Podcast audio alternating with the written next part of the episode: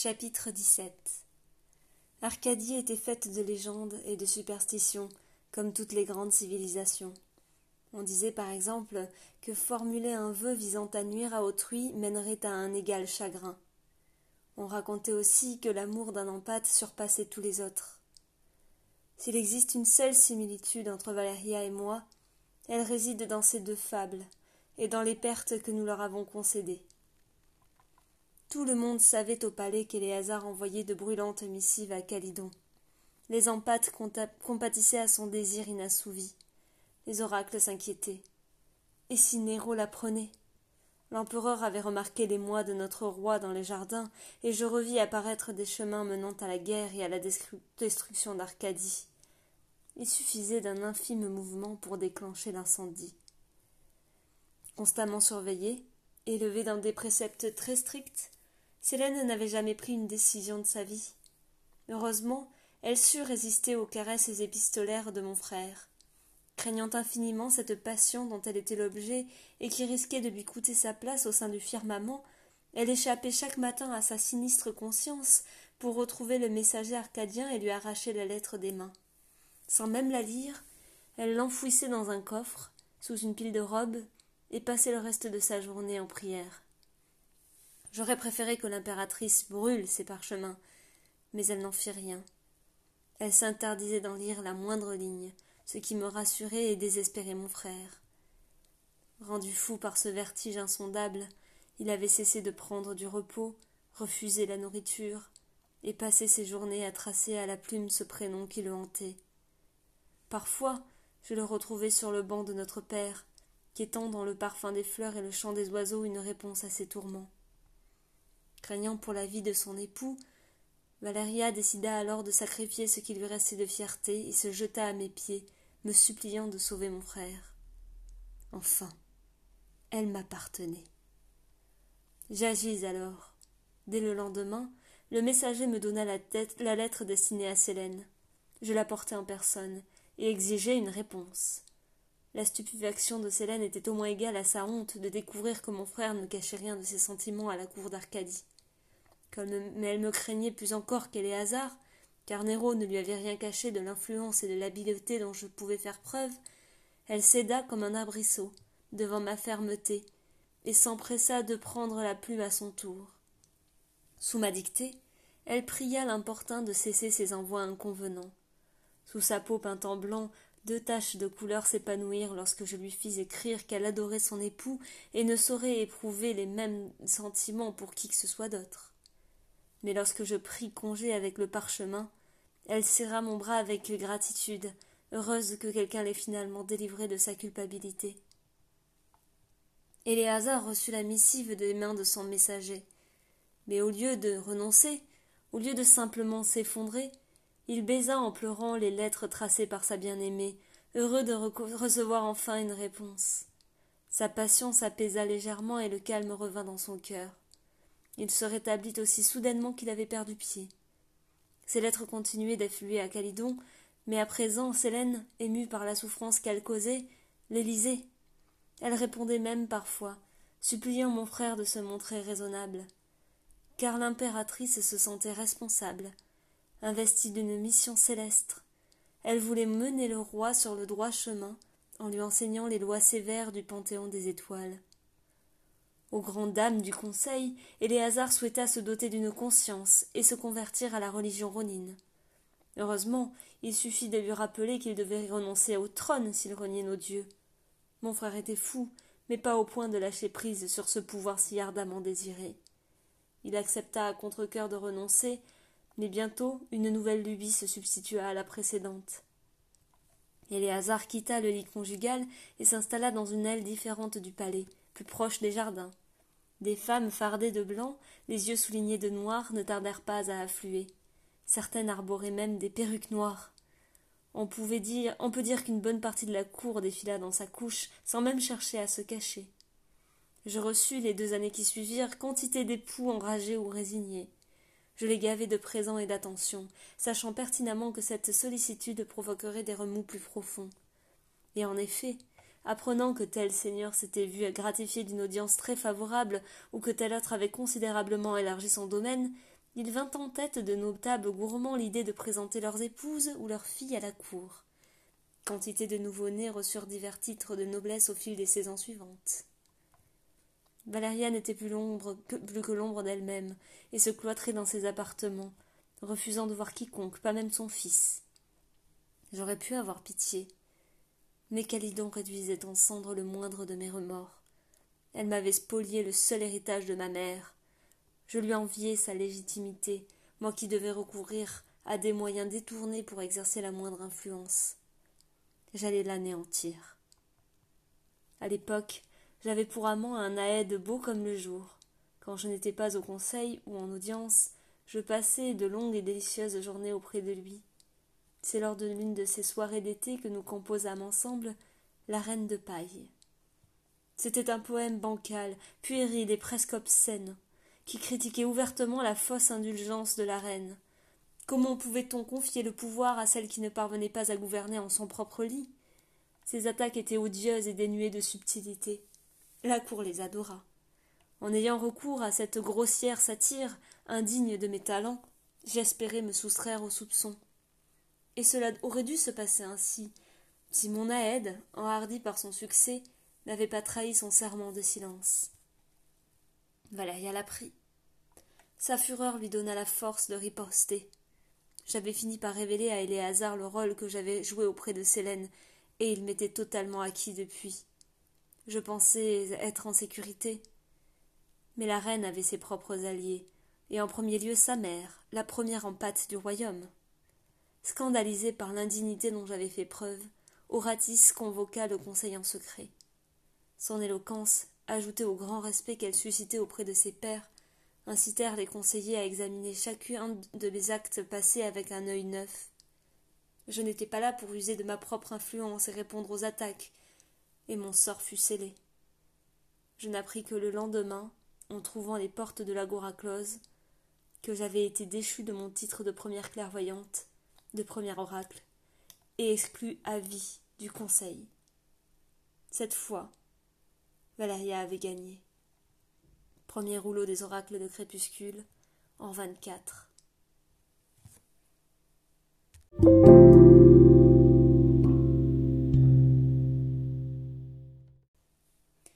D'un geste là, Gérardin Vézor invita Yazo à entrer.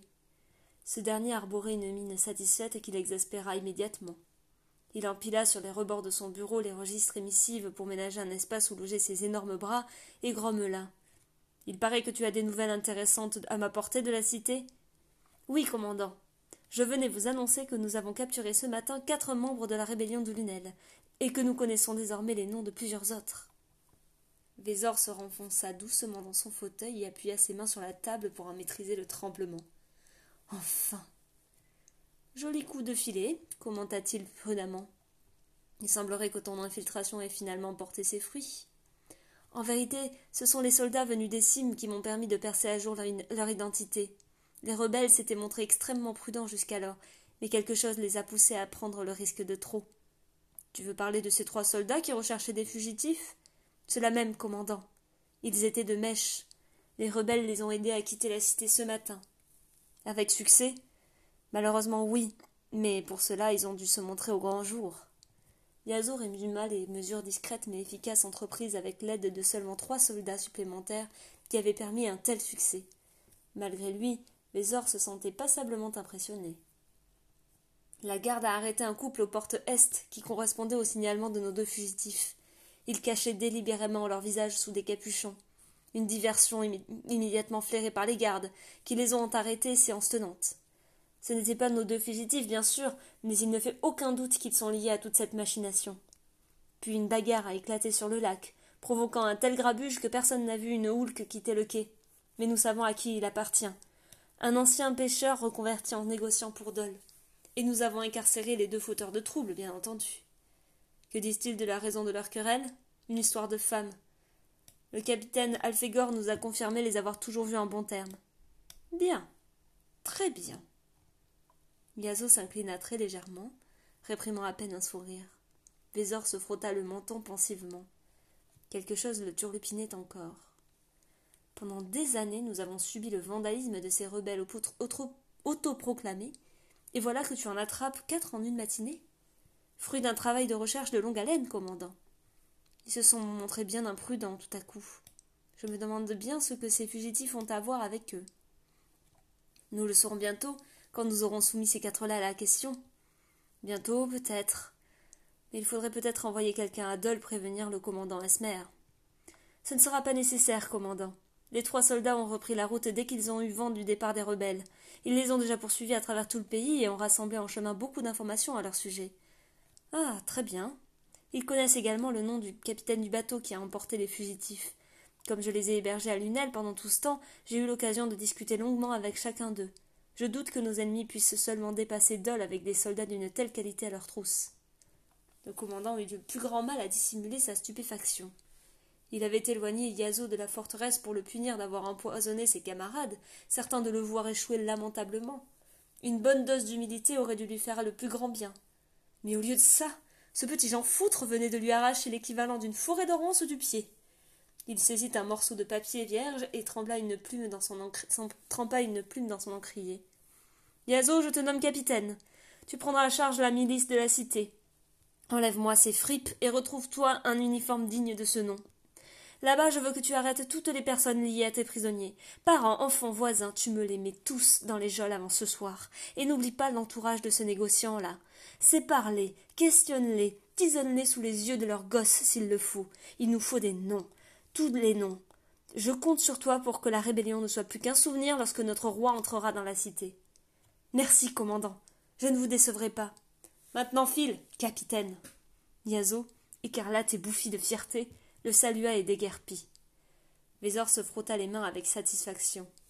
Son regard se porta au loin, comme s'il voyait déjà poindre à l'horizon les oriflammes écarlates de Circen. Pour la première fois, il éprouvait de l'impatience.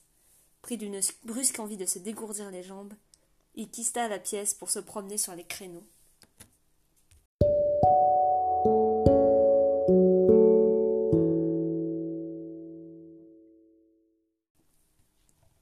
Penché sur l'encolure d'ours, Soren ne distinguait devant lui que la coupe de Brise, la jument de, Rana. Leur rythme effréné empêchait toute conversation. Lors des rares pauses que Kenal leur accordait, ils s'effrondraient à peine à demi inconscients, mangeaient à peine, buvaient encore moins. La nuit approchant ne semblait pas le moins du monde calmer les ardeurs de leurs frères d'armes. Soren était tellement épuisé qu'il arrivait à peine à penser. La plupart du temps, il se laissait porter en ne se souciant que de tenir en selle. Le monde autour de lui n'était qu'un brouillard vert et brun. Heureusement, la route royale était d'une qualité irréprochable, les sabots des chevaux claquaient vaillamment sur les pierres lisses. Peu à peu, Ours se laissait distancer. Il avait senti les rênes se relâcher progressivement et renacler de plus en plus. Heureusement, Kenan leva la main et désigna le bas-côté, où un petit abri avait été aménagé pour les voyageurs. Les soldats dégringolèrent de leurs montures, les jambes flageolantes. À genoux dans l'herbe humide, le jeune homme essaya de détendre ses muscles brûlants. Il poussa un grognement de reconnaissance quand Kenan lui tendit une gourde et but à longs traits l'eau bienfaisante. Puis il voulut la donner à Rana, mais elle avait disparu dans la forêt. Soren essuya son front et ôta ses bottes pour masser ses mollets douloureux. Kenan continuait de s'activer autour de leur sac. Il enfonça un gros morceau de jambon dans un bout de pain et l'enfourna dans sa bouche. Ours vint lui chatouiller les cheveux. Pris de pitié, Soren s'appuya contre sa longue tête blanche pour se relever, puis entreprit de lui ôter son mort. Qu'est-ce que tu fais? lui demanda Kenan brusquement. On ne va quand même pas continuer. La lune est quasiment pleine ce soir. On n'aura aucun mal à suivre la route. Alors là, non, gueula Pirana qui revenait. Je refuse de faire un pas de plus. Elle glissa le long d'un arbre et enleva ses bottes à son tour avec un grognement de satisfaction. Soren lui lança la gourde. On peut les rattraper si on galope toute la nuit, s'entêta Kenan. Si on continue à ce rythme, ils nous découperont en rondelles à l'arrivée. Je ne pourrai même pas tenir mon épée correctement tant les rennes me scient les pommes. Moi, je les réduirai en, purée. Ben voyons, t'as oublié ce qu'ils ont fait à ton frère? Il était bien meilleur que toi au combat. Ferme-la, Rana. Kenan chercha le soutien de Soren, mais il était si las qu'il arrivait à peine à garder les yeux ouverts. À son grand soulagement, le gaillard blond arracha la selle de son cheval pour la jeter par terre avec tous les sacs. Ils trouvèrent de solides anneaux où attacher les chevaux, près d'un beau buisson de chardon. Rana s'occupa du feu tandis que Soren remplissait les gourdes à un ruisseau tout proche, et Kenan dénicha les couvertures dans leur pactage. Ils prirent à peine le temps de soulager leurs crampes d'estomac avant de sombrer dans un sommeil profond. Soren ne rêvait que très rarement, et pourtant cette nuit, il se retrouva à Haute-Colline, dans la maison de ses parents.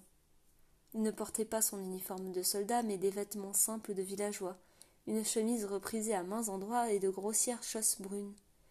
Lorsqu'il sortit, son père était là et discutait avec un homme qui s'appuyait sur une canne. Il ressentit un immense soulagement et courut le retrouver. En l'agrippant de ses bras soudain menus et en posant la tête contre son ventre, il réalisa qu'il était redevenu un enfant. Son, frère lui son père lui caressa les cheveux et reprit sa conversation avec l'inconnu. Mais Soren ne parvenait pas à les entendre. Par contre, une autre voix prononça son nom juste derrière lui. Il découvrit un black qui lui souriait.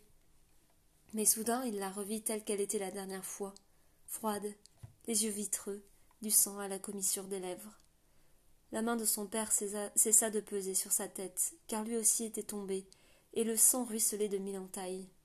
La main qu'il tendait vers lui n'avait plus d'ongles, et les doigts étaient tordus, bleuis. Puis une force le fit se retourner encore, cette fois vers l'horizon. Il vit une mer rouge qui engloutissait la grande muraille et se jetait à l'assaut de la montagne. Elle montait, fracassant les arbres, explosant, les maisons, jusqu'à l'atteindre. Ses pieds décollèrent sous une force irrésistible, mais les flots le soulevèrent et l'emportèrent avec eux dans leur ascension folle. Ils le déposèrent sur le plus grand des sommets, dans la bouchée que le, grand, que le géant Tiger avait creusée à la nuit des temps. Et tout était rouge, même ses vêtements. Il ne restait plus rien d'autre que lui dans les arêtes d'un paysage glacial. Il était seul, absolument seul. Lorsqu'il s'éveilla, le soleil levant déchaînait ses rayons sur le ciel mauve, peignant des nuages en écarlate.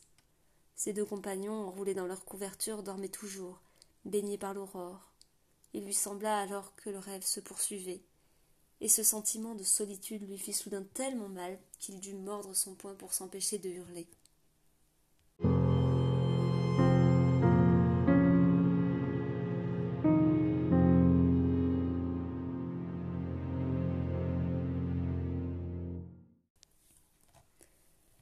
Silver s'étira et savoura la caresse du soleil sur ses joues.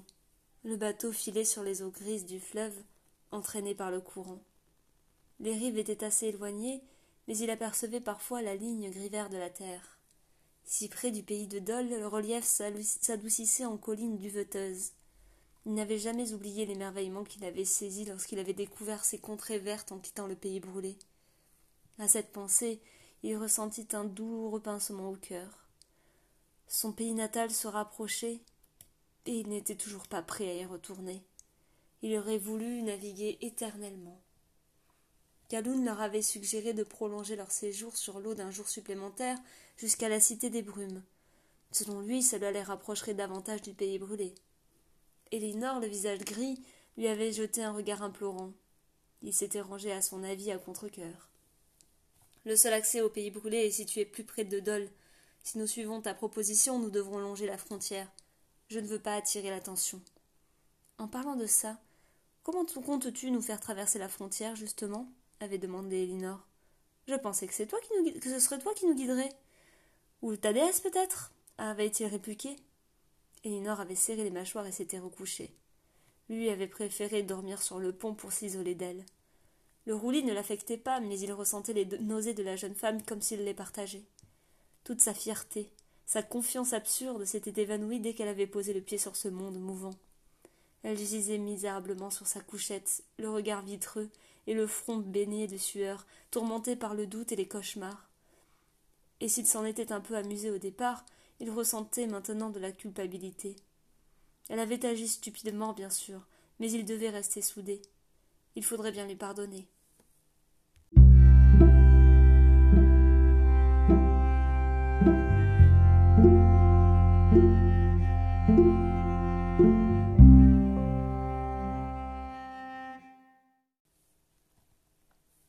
Dans les brumes de l'inconscience, Elinor crut entendre Calhoun crier quelque chose.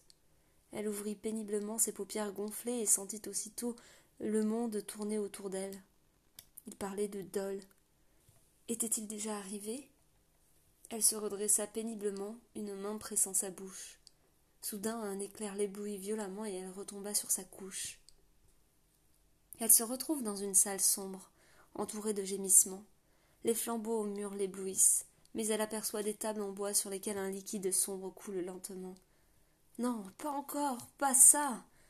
Et soudain la vision explose en mille sensations. Cris, craquements insoutenables, métal luisant, supplications et râles, l'odeur lourde du sang et le souffle sulfureux de la mort, un corps convulse près d'elle dans une posture impossible, tandis qu'un hurlement à peine humain s'échappe d'une bouche édentée. Des pieds s'agitent, des chaînes claquent et dessinent de nouvelles blessures. La chair grésille, dévorée en un éclair par des brandons qu'un homme sans visage applique froidement à l'aide d'une entaille. Elinor veut fuir, mais aucune issue ne lui est présentée. Pourquoi cette vision Encore une fois? Pourquoi maintenant? Le tortionnaire s'approche de sa victime pour souffler à son oreille ensanglantée. Qui était avec ton fils? Parle, et tout sera terminé. Et soudain Elinor réalise qu'elle reconnaît le visage tué et méfié de l'homme allongé devant elle. Elle pousse un cri perçant qui se mêle au gémissement des prisonniers et éclate en sanglots terrifiés. Elle plaque les mains sur ses oreilles, ferme les yeux et supplie la déesse de la ramener à la réalité. Enfin une ombre fraîche l'engloutit et deux mains fermes se posent sur ses épaules. Elinor s'effondra dans les bras de Silver qui la serra fermement contre lui. Il l'aida à s'allonger et lui caressa doucement les cheveux. Puis sentant qu'elle se calmait légèrement, il murmura. Ils ont été capturés. Elinor acquiesça en séchant ses larmes. La main de l'empate était posée sur son bras et elle devina qu'il usait de son don pour apaiser la violence de sa vision. Je suis désolée, murmura-t-il. Elle se dégagea soudain et, à travers ses larmes, lui lança un regard de chat sauvage. Pourquoi? C'est ma faute Tu avais raison. Le don, le don m'a rendue folle et ces gens vont mourir par ma faute. Il n'est peut-être pas trop tard. Quoi, tu penses qu'on peut repartir là-bas, infiltrer une garnison infestée de soldats et les libérer? Nous, non. Mais Kaloun, il sait comment s'y prendre. Il l'a déjà fait pour voler la collecte du percepteur. On est presque arrivé aux portes de Dole. Il suffit qu'il nous débarque près de la route. Ça a toujours été nous deux, Elinor. Jusqu'au bout. Elle le dévisagea, incrédule. C'est de la folie. À toi de me le dire. Il nous faut un plan. Un plan Et tu me demandes ça À moi C'est toi l'oracle, non? Je ne peux pas. Je ne peux pas l'utiliser, Silver. Rien qu'au d'y penser, je me sens. Tu vas le faire, Elinor. Kaloun a besoin de ça. Et toi aussi. Rappelle-toi ce que disait ton père. Lorsqu'on commet une erreur, il faut essayer de la réparer. Les larmes se remirent aussitôt à couler. Il posa de nouveau une main sur son bras, le pressa doucement et se releva. Je vais parler à Kaloun. Utilise ton don, Elinor. J'ai eu tort de te dire qu'il te trahirait. Un don n'est ni bon ni mauvais. Seuls les hommes le sont.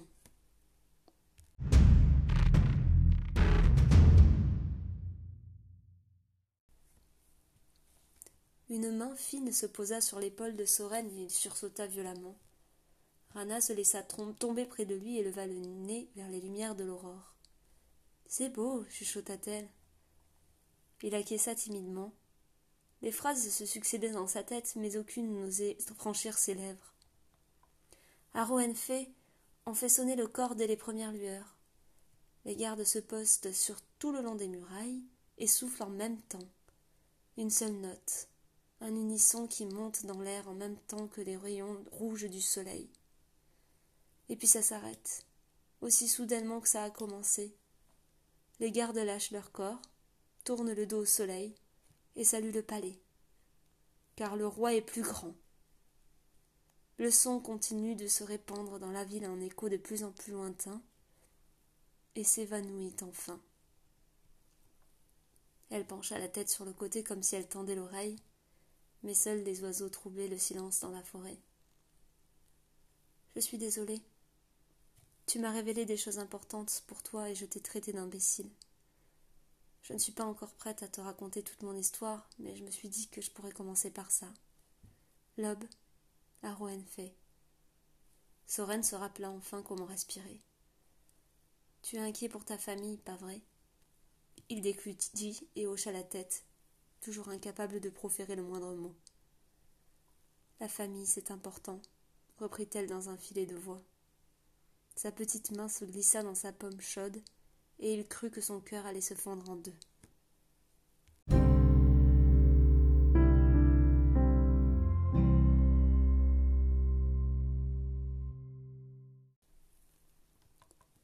Elinor s'agrippa sur le rebord du pont et s'extirpa de la cabine avec des gestes tremblants. Étrangement, elle se sentait calme.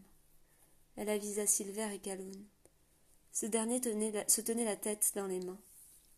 Il l'entendit et leva vers elle des yeux si troublés qu'ils semblèrent la traverser. Calhoun, je. Je devrais le laisser là-bas. Il savait. Nous savions tous que ça risquait d'arriver. Non, tu dois retourner à Lunel. Il n'y a pas que ton père là-bas. Ils sont fait une vingtaine de prisonniers. Ils vont tous les torturer. Elle inspira brièvement pour se donner du courage et ajouta d'une voix qui tremblait. Il y a des enfants. Kaloun frappa violemment les planches près de lui. Les barbares s'écria-t-il. J'ai vu plusieurs choses. Si tu fais ce que je te dis, vous pourrez tous les tirer de là. Mais il faut rebrousser chemin immédiatement. Certains ne tiendront plus très longtemps. Silver la regardait fixement et la nausée s'atténua.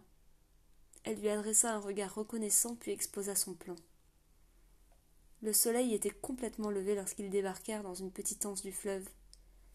Kaloun les accompagna en barque jusqu'à la rive et leur tendit les paquetages.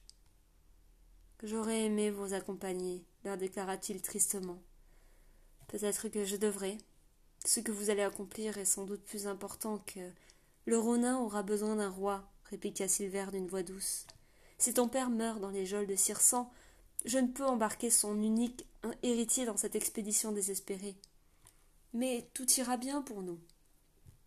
La vision et l'empathie nous protégeront. J'ai perdu mon père, murmura Elinor. J'ai dû le laisser à la merci des soldats et m'enfuir tandis qu'ils le transperçaient de leurs épées. Aide-le, je t'en prie. Kaloun acquiesça et leur donna un grand coup et donna un grand coup de pied contre la rive. Il la dévisagea longtemps avant de se détourner pour ramer jusqu'à la houlque.